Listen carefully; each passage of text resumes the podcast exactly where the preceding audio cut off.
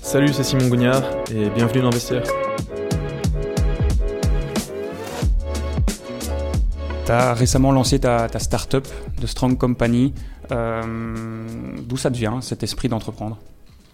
Tu as toujours eu ça euh, au fond de toi Cette envie de. Ouais, j'ai toujours eu envie de lancer des projets. Euh, ici, j'ai la chance euh, d'avoir un ami, Valentin Plister, avec qui j'ai lancé la start-up, qui lui était déjà actif, a déjà une société euh, en marketing digital. Mhm. Et on s'est lancé dans l'aventure à deux. Euh, J'avais travaillé chez Deloitte aussi. Donc j'avais déjà un peu cette, cet esprit de, de voilà comment fonctionne une entreprise, etc. Et on a, on a identifié en fait un besoin qu'il y avait sur le marché, un besoin en well-being qui est vraiment présent aujourd'hui. Les entreprises se sentent un peu responsables pour leurs employés. Elles veulent euh, leur donner des options pour tout ce qui est well-being, euh, donc bien-être physique, mental, euh, émotionnel.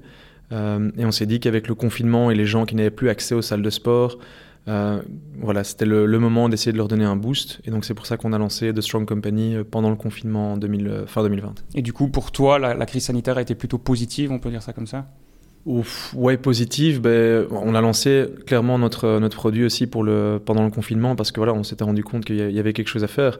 Après, je dirais pas que la crise était positive. Je pense que voilà, c'était un, élément déclencheur euh, de, de, de ce lancement de startup. Est-ce que euh, certains te qualifient parfois un peu d'hyperactif Euh, non, je dirais pas hyperactif, mais, euh, mais c'est vrai que j'ai pas beaucoup de temps euh, pour moi personnellement, puisque évidemment j'ai ces projets-là.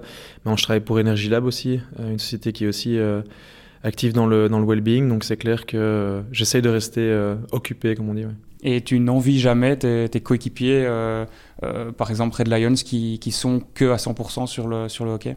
Euh, je pense pas qu'il y en ait beaucoup qui soient vraiment que à 100% ok, euh, mais euh, non, j'aime bien avoir, des, avoir quelque chose à faire la journée. S'il y a une journée où on n'a pas ok, j'aime bien me dire, ben voilà, aujourd'hui j'ai ça, j'ai ça, j'ai ça.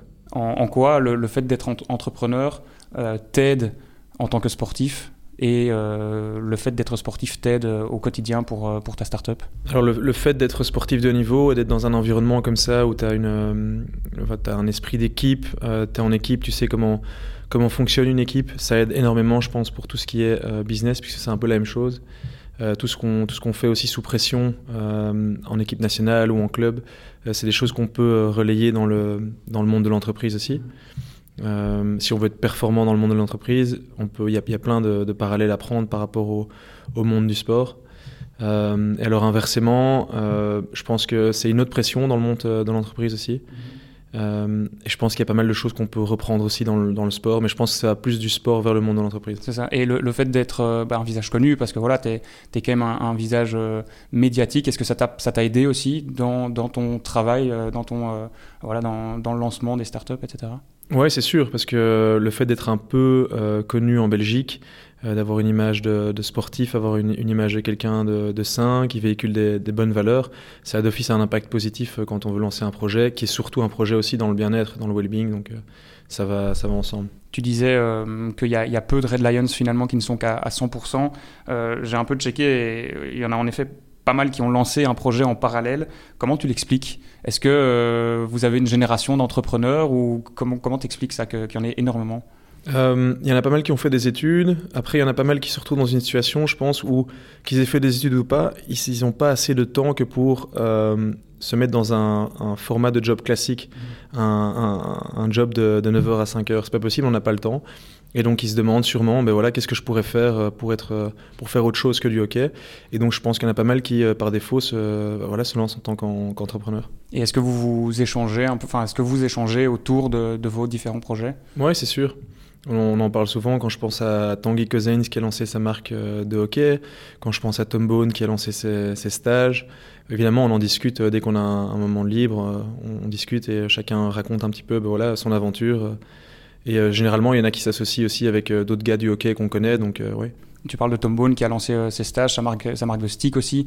Euh, Est-ce que toi, tu, tu voudrais euh, lancer quelque chose dans le hockey, un milieu du coup que tu connais quand même pas mal? Pas pour le moment. C'est pas un projet que j'ai pour le moment. Qui sait, peut-être dans le futur. Peut-être un jour coacher, peut-être un jour entraîner, peut-être un jour me mettre dans une école des jeunes. Pourquoi Mhm. pas Mais euh, là aujourd'hui, c'est pas c'est pas dans le dans le pipeline. Et d'autres projets en tête hors, hors hockey pour le moment, pour le, pour le futur?